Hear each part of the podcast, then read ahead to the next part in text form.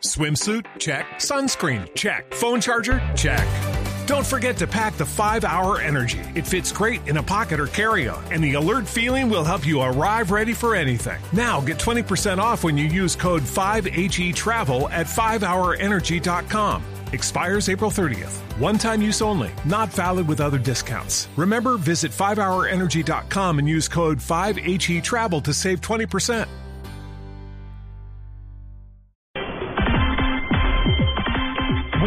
Doctor José Manuel González, muy buenos días. Buenos días. Lo Desde cogí con- Barranquilla. desayunando. Café. Ah, lo pescamos. Imagínate que llegué ayer de, de Bogotá aquí a Barranquilla a las 2 de la mañana. Uh. Porque la- el vuelo se atrasó. ¿Qué problema con los vuelos, oye? ¿Qué cosa Ah, tan bueno, pero complicada. acuérdese que hay una reglamentación nueva, ¿no? Sí, está como que moviéndose eso, pero es terrible que uno tenga un pasar a las 10 de la noche Ah, y claro. salga del avión a las 2 de la noche. No, terrible. Doctor González, ¿lo agarramos con las manos en la masa? Sí, señorita, una arepita con huevo estaba comiendo. Ay, qué cosa Oye, pero qué bueno decirles que ayer sábado era el Día Mundial en contra de los celos. Que, ah, Eso ha sido una cosa importante que se creó a nivel internacional porque los celos son algo que hace muchísimo daño a las parejas Y que muchas sí. veces puede llevar hasta la muerte. O Sí. sea, es una cosa complicada, complicada. sí, qué jartera, qué pereza. Y bueno, decirle a nuestros oyentes que reflexionemos sobre eso, ¿no? Y que miremos qué, qué estamos viviendo sobre eso y cómo lo vamos a manejar. Claro. Bueno, hoy vamos a hablar de la demisexualidad.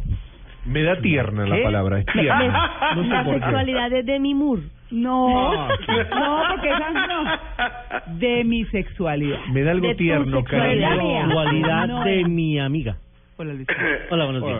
No, pero vamos bien, eso de la ternura, vamos bien, vamos, ternura, vamos mira, bien encaminados por ese lado. Está bien, está bien, porque porque lo que dice la teoría, doctor González, es que bueno, la teoría y de alguna manera pensaríamos que en términos generales es cierto Ajá. y es que todos somos seres sexuados desde que nacemos, pero uno no se imagina la vida sin sexo. Uy, no. Bueno, Bueno. de eso se trata la demisexualidad, ¿no, doc? Sí, señora. Ha- Hay una cosa importante y es que aunque la gran mayoría de personas les llama la atención el sexo y aunque la mayoría de personas se excitan sexualmente sin muchos requisitos, o sea, tú vas por la calle y ves un hombre o una mujer y dices, oye, me atrae esta persona, Mm. o llegas a tu casa y sin mucho misterio tu pareja te excita. Mm. Estas personas, las demisexuales, son personas que tienen dificultades para excitarse y solo se excitan cuando tienen una relación intensa de tipo sentimental, de tipo emocional. Mm. Son personas en que el placer es mucho más mental que corporal, mucho más emotivo que corporal. Y eso es complicado porque en una pareja, cuando alguien es así y hay un pequeño roce o cualquier incidente, enseguida se bloquea completamente la sexualidad. Claro. Ahora, en la mujer en nuestra cultura generalmente el sexo está asociado con sentimientos y emociones. Es muy raro que una mujer se excite si no siente algún tipo de sentimiento en nuestra cultura. Pero en los hombres no, en los hombres Ay, no me diga, me dijo con la teoría nomás. Se nos cayó la llamada con el doctor González. No, miren, es que es que el tema de la demisexualidad es un tema de verdad bien importante porque uno no se imagina de verdad que alguien esté o tenga alguna di- dificultad eh, para desarrollar su vida sexual. claro. Exactamente. Así que no es ningún típico, eh, ningún caso típico de condición física o clínica. De entonces, ¿de qué se trata eh, más exactamente, doctor González? Lo importante de esto es que son personas que tienen, por así decirlo, muchos requisitos para excitarse sexualmente. ¿Pero requisitos físicos o psicológicos? Psicológicos. Ah. Son personas que quieren que haya una conexión muy intensa a nivel emocional. Algo así como que si no hay una buena comunicación, un buen estado afectivo en ese momento, no hay ninguna, no fluye ninguna excitación. ¿Pero esto es por algún trauma en la niñez o es un tema más de tara psicológica o no sé? esto es- Busca Mira. más una relación Sí. eh, eh, emocional afinidad que mental. física, ¿no?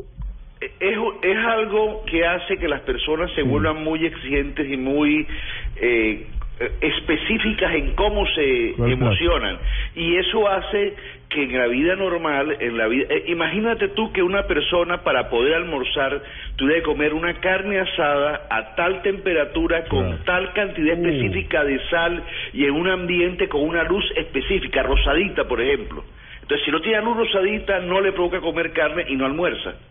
Cuando uno se pone muy específico, cuando uno es muy exigente, se va acabando la vida sexual o en el caso de la comida, uno terminaría siendo una persona muy flaca porque no puede comer todos los días porque todos los días no hay eso que quiere que es la carne asada en tal ambiente con tal luz y con tal cantidad de sal. Eso es muy común en los perfeccionistas que están como buscando los detalles en las cosas, por ejemplo. Mira, tú has caído en la palabra Sí, exacta. Son personas palabra. muy perfeccionistas en la sexualidad. Ay, no, pero es que... El, el psicorrígido sexual. Sí, Sí. sí, señor. Son personas que tienen muchas exigencias No. y que exigen que haya un estado emocional afectivo muy intenso en un momento dado. Caliente, Ahora, caliente, cuando caliente. alguien es Claro. así, ¿qué pasa? No disfruta. Cuando hay esas, esas especificaciones lo disfruta, pero Sí. si no, no lo puede, no lo puede sentir ni siquiera. Entonces son personas que en la vida diaria tienen mucha dificultad para entenderse con su pareja o con la gente. Claro. Y son personas que se van volviendo alejadas, solitarias, se van apartando porque resulta que nunca tienen ese tipo de excitación. Eh, yo he conocido, por ejemplo, el caso de una paciente que es soltera, que toda la vida pensó en ser monja o algo así porque ella siente que no se adaptaba a sentirse emocionada con nadie. Bárbaro. Eh, y de hecho, por eso consultó, porque dice, yo me estoy acabando, tengo 45 años, nunca he tenido una persona cerca, pero es que yo siento que yo soy muy exigente, y ella no se da cuenta. Yo siempre le encuentro defecto a las relaciones, siempre detecto un- una cosa que no me cuadra, y, y por eso casi nunca he podido tener una excitación sexual. Y exige en eso y en otros, me imagino, en otros aspectos todo, también de su vida. Sí. Sí, pero se nota más cuando es en el plano sexual, que son muy exigentes para poder excitarse. Son, son personas que van muy blo- bloqueadas por la vida. Ahora, lo importante de tocar este tema es que va a haber oyentes que cuando están oyendo esto dicen, oye, eso me está pasando a mí. Y el mensaje de esas personas es, usted puede cambiar, usted puede aprender a ser menos cuadriculado o menos cuadriculada, puede aprender a ser menos exigente y puede llegar a tener una vida sexual normal. O sea, hay esperanza, usted no siente que porque usted le pasa eso, ya usted se quedó complicada, ya, diríamos Apartada. usted, ya se jodió, ya Claro, no tiene nada que hacer en la vida. Doctor González, pero esto les pasa a las personas que son así de psicorrígidas con sus parejas, pero cuando se trata de yo con yo, de ellos mismos, también es así de exigente con, con su forma de, de sentirse Sí, autosatisfecho. son personas que sufren una baja autoestima porque no les gusta su pelo, no les gusta su ca- forma Ah, de caminar, vale. no les gusta su cuerpo. No. eh, y, por, y es mucho más común este problema en mujeres que en hombres. Ah, Ah, mira qué dato. vea usted. Usted me acuerda de, de un libro que es que el, el príncipe azul se destiñe en la primera lavada. Sí, señorita, eso que usted está diciendo es importante. gran, eh, el príncipe azul se destiñe en la primera lavada. No, o cuando llega el príncipe azul, ella dice, pero este no es el azul que yo quería. Yo quería un azul más oscuro, un azul más claro, entonces ese príncipe azul no le sirve. Eh, Ok, ¿existe también? Sí. Como dicen, Sí, para aquellas que están Claro. buscando el príncipe azul, les cuento que solo quedan viejitos verdes. Ah, ellos se llaman Washington. Sí. Así Qué que, barbaridad. ah, no Sí. ve, Doc. Pero bueno, ahí está el tema, ¿no? Ya saben. Bueno, pues. Doc, que tenga un feliz domingo. Fue un placer verlos y voy a terminar mi desayuno. Ay, esa arepita de huevo, un saludo. Que me hace acordar un chiste, Bueno, chao, esto, Doc. Me hace acordar un chiste, María Clara. Este que le dice que la, la- le dice, amor, me recetaron tener sexo tres veces al día. Qué bien, empecemos ya. No, no, el doctor me dijo nada de remedios caseros.